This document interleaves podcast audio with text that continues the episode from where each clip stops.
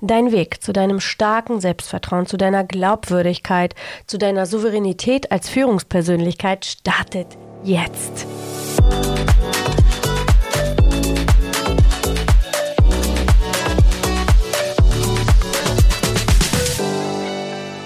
Herzlich willkommen bei der neuen Episode Erfolg durch Vertrauen. Und heute gibt es die sechs Schritte zu deinem Selbstbewusstsein.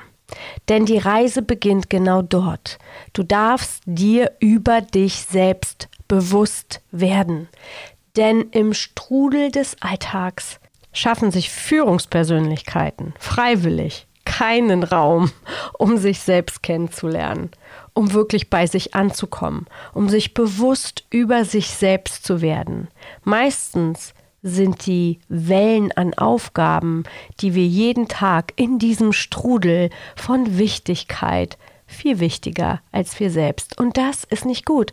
Da müssen wir mal die Pause-Taste drücken, zurückgehen und anfangen, bei uns selbst anzukommen. Wenn wir wirklich Selbstvertrauen für uns wollen und eine Vertrauenskultur aufbauen wollen und das Thema Vertrauen so richtig deep richtig tief in deinem Team, in deiner Organisation, in deinem Unternehmen, in deiner Kultur aufbauen willst.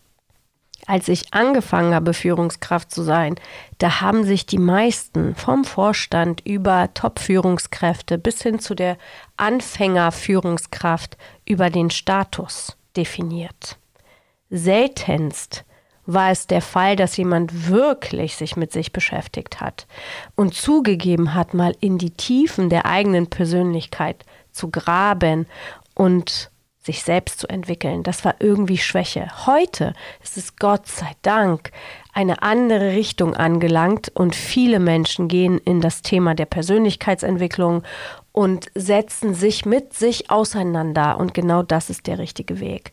Denn Führungskräfte sind nicht nur Status, die Position, die sie sind oder auch in dem Umfeld, wo sie was zu sagen haben, so, so, sondern sie sind viel mehr. Sie sind Menschen und sollten sich, um wirklich vertrauen zu können, um wirklich eine Vertrauenskultur aufzubauen, Vertrauen für sich selbst, für das eigene Leben aufbauen, definitiv mit dem Selbstbewusstsein starten. Und wie das geht, wie du selbstbewusst wirst, wie du wachsen kannst mit dir selber, wie du Erfolge mit dir selber feiern kannst, weil du Klarheit über bestimmte Dinge bekommst, die, die oder worüber du dir noch nie Gedanken gemacht hast oder seltenst Gedanken gemacht hast. Und jetzt tust du es und siehst, oh mein Gott, was für ein Impact hat es dass ich das weiß auf mein Selbstbewusstsein und somit bin ich ein Stückchen näher dran an einem starken Selbstvertrauen. So, ich würde sagen, wir legen los. Doch bevor du loslegst, habe ich eine Bitte, die wesentlich wichtig ist. Versuche, wirklich ganz, ganz doll versuchen, dein Herz aufzumachen. Gehe raus aus deinem Kopf, aus deiner Ratio und mache dein Herz auf für dich und für die Arbeit, die jetzt ansteht. Und diese Aufgabe, die jetzt ansteht, sobald du das ernst nimmst und dir die Zeit nimmst und es tust, wirst du feststellen, wie wahnsinnig viel Spaß es macht und was für Erkenntnisse du für dich mitnimmst. Augenöffner-Momente mit dir selbst. So, starten wir mal mit dem ersten Schritt zu deinem Selbstbewusstsein und der ist, finde dein Grundmotiv. Nach Tony Robbins ist das Grundmotiv das, wonach du dein Leben ausrichtest. Und dein Grundmotiv kommt nicht aus deinem Bewusstsein heraus, sondern es entsteht in deinem Unterbewusstsein. Es ist sozusagen etwas, was dich lenkt, was du manchmal gar nicht richtig greifen kannst, aber es ist genau das, was dich bewegt. Das ist dein Grundmotiv. Du kannst dich also auf die Suche nach deinem Grundmotiv machen und online gibt es Tests, die das herauskristallisieren. Ich verlinke dir einen, den ich gemacht habe, in den Show Notes und wenn es dich interessiert, dann schau rein und finde dein Grundmotiv. Mein Grundmotiv ist zum Beispiel Wachstum. Als ich das für mich herausgefunden habe, war mir völlig klar, warum ich in bestimmten Situationen beruflich nicht mehr glücklich war. Warum ich in einer Beziehung nicht mehr glücklich war mit einem Partner, der zum Beispiel nicht zugelassen hat, dass ich wachsen kann, der mich blockiert hat und ich unfassbar unglücklich wurde und dieser wahnsinnige Widerstand in mir entstand. Dieses Grundmotiv ist das, wonach du dein Leben ausrichtest. Es lohnt sich definitiv, es herauszufinden. Punkt 2, Schritt 2 ist, was sind deine Bedürfnisse? Wonach sehnt sich dein Herz? Was macht dich glücklich? Und das kannst du wunderbar herausfinden mit einem Lebensrat. Ich habe ein Tagebuch, das ich morgens und abends auf, ausfülle und alle vier Wochen kommt da so ein schönes Lebensrad mit Lebensbereichen wie Beziehung, Partnerschaft, Abenteuer, Finanzen, Beruf, Spiritualität. Du kannst dir einfach einen, der dir besonders gut gefällt, online googeln und einfach mal so eine Bestandsaufnahme machen. Inwieweit bist du happy mit den Lebensbereichen, die da aufgezählt sind? Und dann guckst du dir an, welche der Lebensbereiche sind dir besonders wichtig. Und ja, ich sage jetzt schon mal, es ist möglich, in allen Bereichen erfüllt zu sein. Viele meiner Coaches oder die Menschen, mit denen ich zusammenarbeite, denken, dass es nur möglich ist, in bestimmten Lebensbereichen glücklich und erfüllt zu sein. Aber so ist es nicht. Du kannst in allen Lebensbereichen glücklich sein. Du kannst es schaffen, in allen Lebensbereichen eine erfüllte Balance zu schaffen. Doch trotz allem wird es bestimmte Lebensbereiche geben, die dir besonders wichtig sind. Und darauf legst du natürlich erstmal die Priorität. Wir machen eins nach dem anderen Schritt für Schritt. Und wenn du dir diese Lebensbereiche angeschaut hast, dann bist du ehrlich zu dir und schaust, okay, kann da noch ein bisschen mehr drin sein zum Thema Beruf oder Finanzen oder menschliche Beziehung. Und da kannst du dir Klarheit schaffen, ehrlich zu dir sein und dir erlauben, die Wahrheit anzunehmen. Es ist okay, dass einige Lebensbereiche nicht gut sind. Bitte verschließ die Augen nicht davor, sondern sei ehrlich zu dir, öffne dein Herz und erlaube dir, nicht perfekt zu sein. Geh raus aus dieser Führungspersönlichkeitsbewertungsdenke, sondern nimm die Wahrheit, die Realität so an, wie sie ist. Denn die gute Nachricht ist, du kannst es ändern, du kannst es optimieren, du kannst es wachsen lassen. Das Allerwichtigste bei allen Schritten zu deinem Selbstbewusstsein ist, dass du die Klarheit darüber bekommst. Das ist das Schöne. Und Klarheit schafft Selbstbewusstsein und Orientierung. Schritt Nummer drei zu deinem Selbstbewusstsein ist, dir über deine Werte bewusst zu werden. Es gibt super viele Methoden. Meine nächste Podcast-Folge mache ich dazu, wie du deine Werte für dich auf drei wirklich runterbrechen kannst, auf die Main-Treiber in deinem Leben, also die dein Grundmotiv plus zwei, denn meistens ist dein Grundmotiv auch einer deiner Hauptwerte, weil wenn du etwas nach deinem Grundmotiv ausrichtest, dein Leben ausrichtest, dann wird es höchstwahrscheinlich einer deiner wichtigsten Werte sein, wie bei mir das Thema Wachstum. So, und wenn du deine Werte herausgefunden hast, und hier noch ein kleiner Tipp, es gibt online ganz viele Wertetabellen, da kannst du für dich einfach mal gucken, was mit dir resoniert und dann nächste Woche die Podcast-Folge zum Thema Werte ermitteln. Dann nochmal selber machen und es wirklich auf drei runterbrechen, denn wenn du es auf drei runterbrechen kannst und viele Werte, wenn du zum Beispiel einen Wert wie Wachstum nimmst, dann werden sich dort bestimmte Werte wie Verwirklichung, Selbstbestimmung, Würde, Freiheit dort eingliedern. Dann hättest du Schritt 3 auch schon getan, dir über deiner Werte Bewusstsein geschaffen und wir können zum Schritt 4 übergehen und das ist deine Genialitätszone. Was kannst du besonders gut? Wofür bist du bekannt in deinem Umfeld, bei deiner Arbeit? Was sind deine besonderen Fähigkeiten? Wo gehst du völlig auf in deiner Begeisterung? Vergiss die Zeit und alles läuft auf Hochtouren.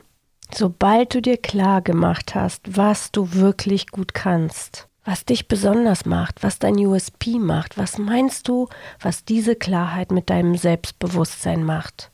Es ist so wertvoll, das für sich zu erkennen. Als ich diese Arbeit für mich gemacht habe und ich habe sie folgendermaßen gemacht. Ich habe es nicht nur für mich gemacht, weil es immer sehr ha, herausfordernd ist, sobald ich mich mit mir selber beschäftigen muss, wirst du wahrscheinlich von dir auch kennen, dass wir uns ungerne loben, weil wir es einfach so nicht gelernt haben.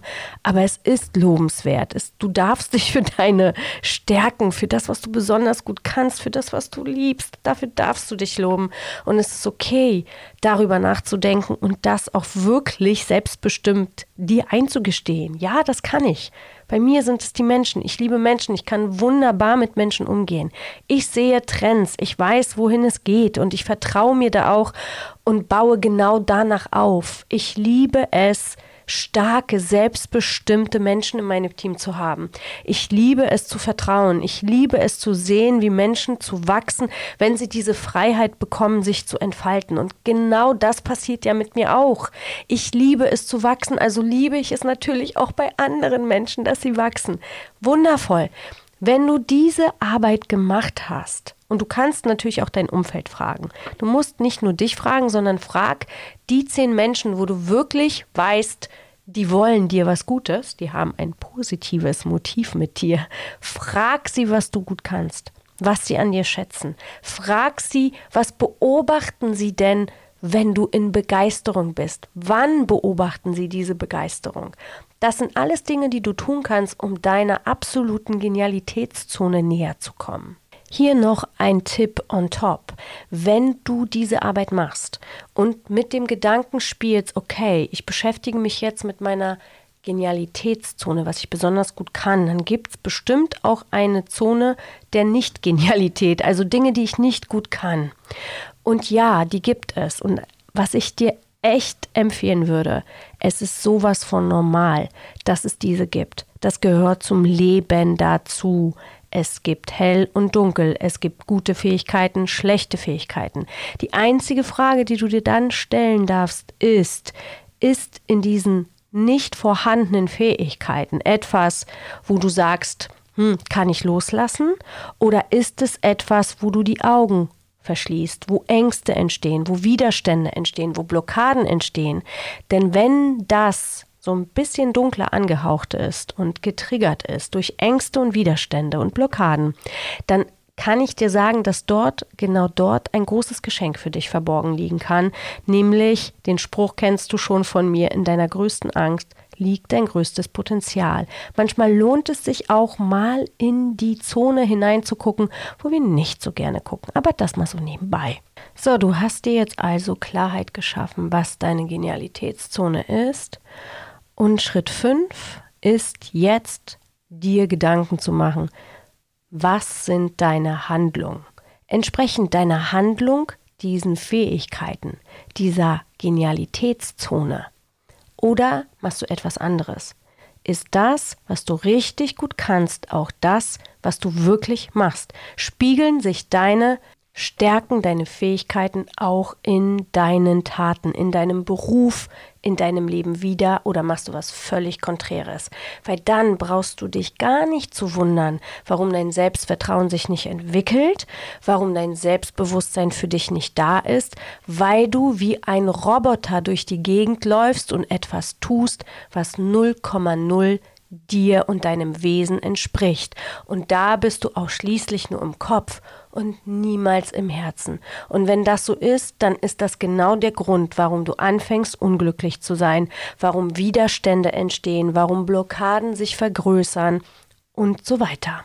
Ja, und viele wollen natürlich genau da nicht hinschauen, weil es weh tut, der Wahrheit in die, ins Auge zu schauen. Viele üben einen Beruf aus, den sie eigentlich gar nicht ausüben wollen. Ich hab, war gestern in Frankfurt, ich habe Vorstellungsgespräche gemacht und ich habe diese zum Teil auch ähm, in einer Bäckerei gemacht und bin dort rein und habe für uns bestellt.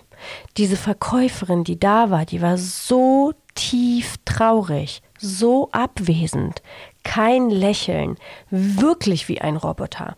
Ich sagte zu ihr, haben Sie Tee? Dann macht sie, ohne mich zu fragen, einen schwarzen Tee.